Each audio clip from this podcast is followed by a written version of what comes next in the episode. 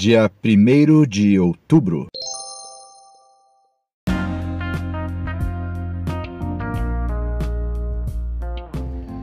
Bíblia Bom Dia, versão Nova Tradução na Linguagem de Hoje. Reflexões, Pastor Israel Belo de Azevedo. Áudio, Pastor Flávio Brim.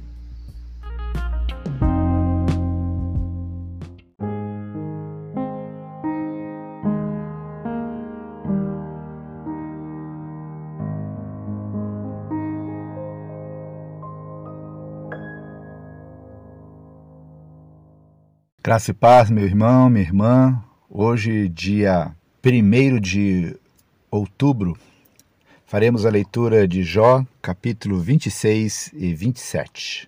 Oremos. Obrigado, Senhor, pela oportunidade de lermos a tua palavra. Pedimos que o teu Santo Espírito esteja ministrando aos nossos corações, em nome de Jesus. Amém, Senhor. Livro de Jó, capítulo 26. Jó critica a Bildade versículo 1. Então Jó, em resposta, disse: Bildade, eu estou fraco, sem forças. Como você me ajuda e me consola. Como você é bom para dar conselhos e gastar a sua sabedoria com um ignorante como eu. Quem foi que o ajudou a dizer essas palavras? Quem o inspirou a falar assim?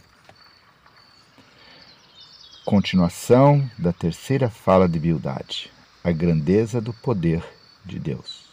Versículo 5. Os mortos tremem de medo nas águas debaixo da terra. Para Deus, o mundo dos mortos é aberto, não há cobertura que o impeça de ver o que lá acontece. Deus estendeu o céu sobre o vazio e suspendeu a terra por cima do nada. Ele prendeu a água nas nuvens, e elas não se rasgam com o seu peso. Ele cobre a cara da lua cheia, estendendo sobre ela uma nuvem. Deus separou a luz da escuridão por meio de um círculo desenhado no mar. Quando ele ameaça as colunas que sustentam o céu, elas se assustam e tremem de medo. Com o seu poder, Deus domina o mar. Com a sua inteligência, derrotou o monstro Raabe. Com o seu sopro, Deus limpou o céu. E com a sua mão matou a serpente fugitiva. Mas essas coisas são apenas uma amostra, um eco bem fraco do que Deus é capaz de fazer. Quem pode compreender a verdadeira grandeza do seu poder? Jó capítulo 27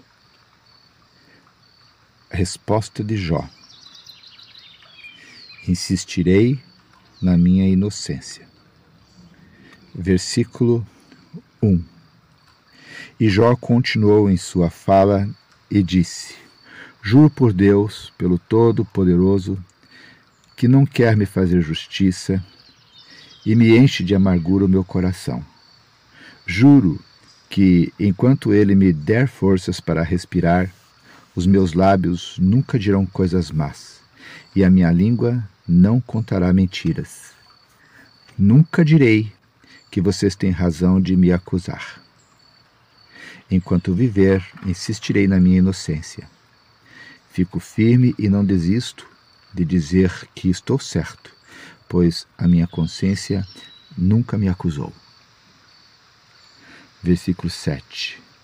Que meus inimigos sejam castigados. Que todos os que são contra mim, os que são meus inimigos, sejam castigados como os maus, como os perversos. Que esperança terão os ateus quando Deus lhes tirar a vida? Quando estiverem em dificuldades, ele não ouvirá os seus gritos, pois Deus não é a alegria deles, e eles nunca fizeram orações ao Todo-Poderoso. Vou ensinar a vocês como é grande o poder de Deus, Vou explicar os planos do Todo-Poderoso. Não, não é preciso, pois vocês todos já viram isso. Então, por que é que ficam aí dizendo bobagens? Quarta fala de Zofar. Deus castiga os maus. Vou dizer como Deus o Todo-Poderoso castiga os homens maus e violentos. As suas crianças passarão fome, e os seus filhos, mesmo que sejam muitos, morrerão na guerra.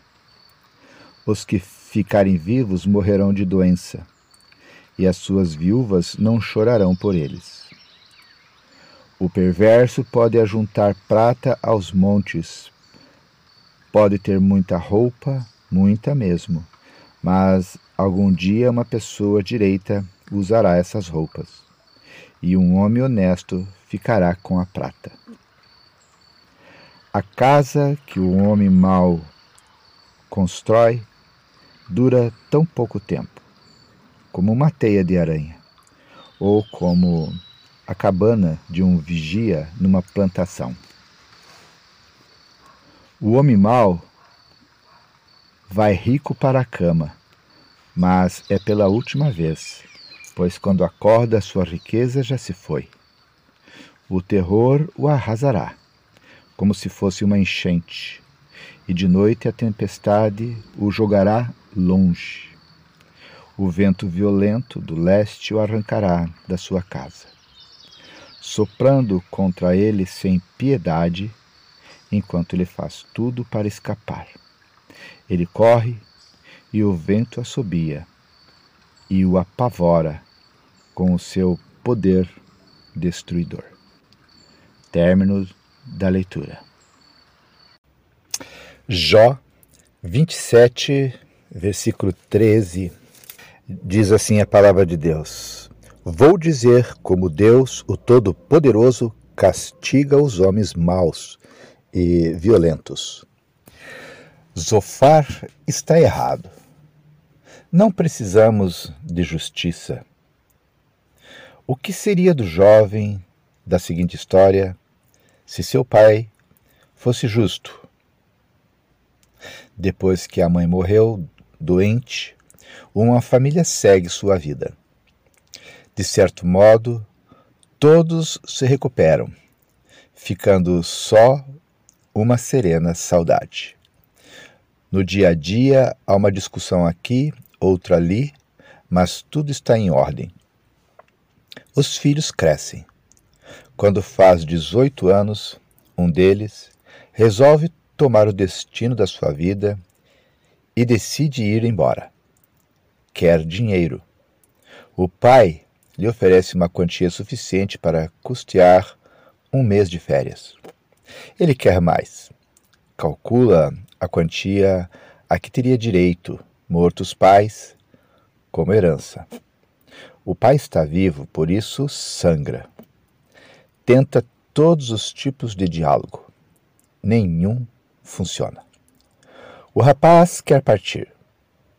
Engolindo em seco, Vende uma das casas e entrega o dinheiro ao filho. Faz tudo certo no cartório. O filho é todo riso, dá uma festa de despedida e toma o seu rumo. A saudade leva toda a alegria do pai. Todos os dias, no entanto, ele espera pela volta do seu filho. Ele o imagina como era quando partiu alto, firme, brincalhão. Todos os dias ele o espera. Por anos ele o espera. Mas a esperança de que isso aconteça vai se esvaziando à medida que o horizonte sempre deixa de anunciar a volta do filho. Num dia, no final da tarde, batem à porta. Ele está sozinho e vai atender vê que é um homem, olhos para baixo, roupa suja, cabelo desalinhado, barba por fazer. Mas não é um qualquer. É o seu filho. e ele o recebe como se nunca tivesse partido. Ele o acomoda no quarto que nunca tinha deixado de ser dele. A vizinhança se admira e critica a falta de senso de justiça do pai. Os comentários são ácidos. Aquele moleque não merecia ser recebido como se nada tivesse acontecido. É por isso que o mundo está assim, diziam eles. Sua resposta, quando tinha a oportunidade de se defender, era sempre a mesma, quase que um refrão. A maior alegria da minha vida foi receber o meu filho de volta. Ele estava morto e agora está vivo. Ele estava perdido, mas agora o encontrei. O que mais posso querer? Sem dúvida, esse homem mostrou que é a graça de Deus. Um Deus que espera, abraça, beija e festeja. Esse é o Deus que Jesus Cristo nos mostra em ação. Talvez alguém pense: não é justo? Ainda bem. O mundo não precisa de justiça. O mundo precisa de graça.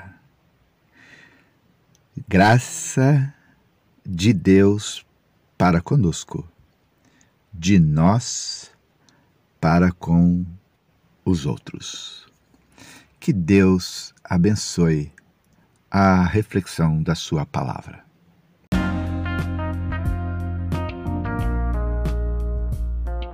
Queridos irmãos, irmãs, chegamos ao final de mais um dia da leitura da Palavra de Deus. Que Deus seja louvado. Quero deixar aqui um abraço gostoso a todos vocês que estão nesse momento acompanhando a leitura da Palavra de Deus. Sejam os irmãos aqui de Joinville, sejam os irmãos espalhados pelo Brasil, sejam os nossos irmãos lá nos Estados Unidos sejam os nossos irmãos também ali na Austrália. Que Deus os abençoe, que Deus a todos nos abençoe. Oremos uns pelos outros em todo o tempo e, se Deus quiser, até amanhã.